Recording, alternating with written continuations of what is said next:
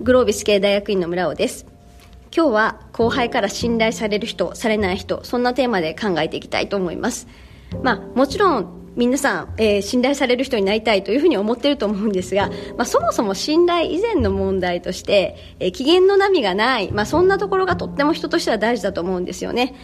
いつ訪ねても同じ対応してくれる人と、まあ、今はこの人近づかない方がいいかなってこっちがこう気を使わなければいけないほど不機嫌そうな人、まあ、そんな人たまにこう職場でも波が激しい人がいらっしゃるかもしれません。でそもそももう面倒くさいですよねそうなってしまうとで改めてえなかなかもし自分がそうなってしまっていても、まあ、今日機嫌いいですか悪いですかとかいちいち機嫌が、うんと、機嫌の波がある人にそんなことを聞いてくれる人はいないと思いますんで、まあ、自分自身気づけてないというふうなこともあるかもしれませんので、まあ、そもそも自分自身感情の起伏とか、まあ、機嫌がいい悪いとか、まあ、そんなところをどこまで自分でコントロールできているのか、まあ、改めて意識してみてもいいんじゃないでしょうか。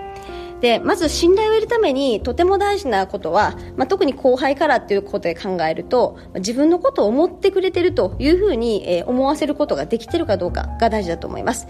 でやはり先輩という立場では自分を成長させてくれるというのが、まあ、後輩から信頼されるベースになるわけですよね。自分のことを大事に思って成長させようとしてくれている。自分のために言ってくれている、まあ、そういうふうにどんなことを言っても思えることがとても大事です。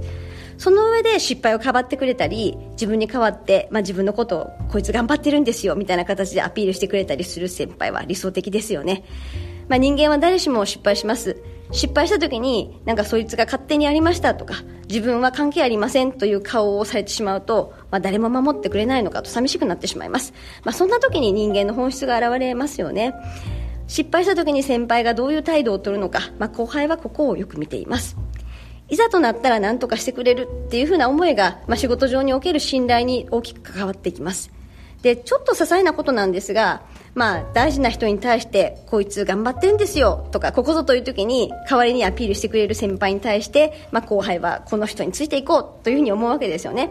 で逆に全て自分の手柄にしてしまうような先輩もいたりしますけれども、まあ、当然ですがそういう先輩は後輩から信頼されないですし、まあ、後輩だけじゃなくて周囲も実はよく見てるわけですよね。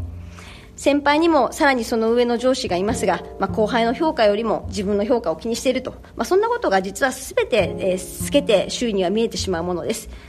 この人が何を意識してこういう態度をとっているのか先輩が自分の上司に対してどんな態度をとっているのかということも実はしっかりと見られているということを認識しておかなければなりません、まあ、そうした点も信頼されるかどうか、えー、大きな影響を与えている部分ではないかと思います。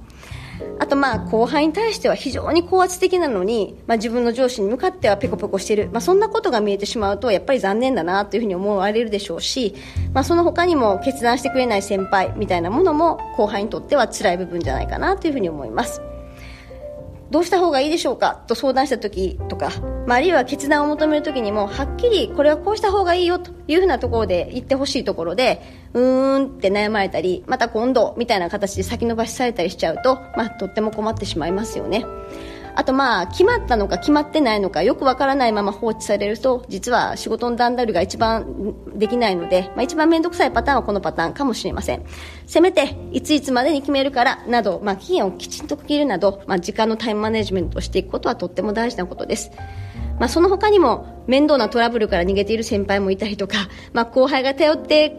る時こそ、まあ、しっかり対応してくれることはとても大事なわけですが、まあ、信頼には様々な要素があるので特にトラブルがあった時でない時も含めてあらゆる場面も、まあおまあ、後輩はずっと先輩を見ているということで、まあ、面倒くさいことから逃げたななんてこともバレてしまいますので、まあ、そんなところも含めてしっかりと見ていく必要があります。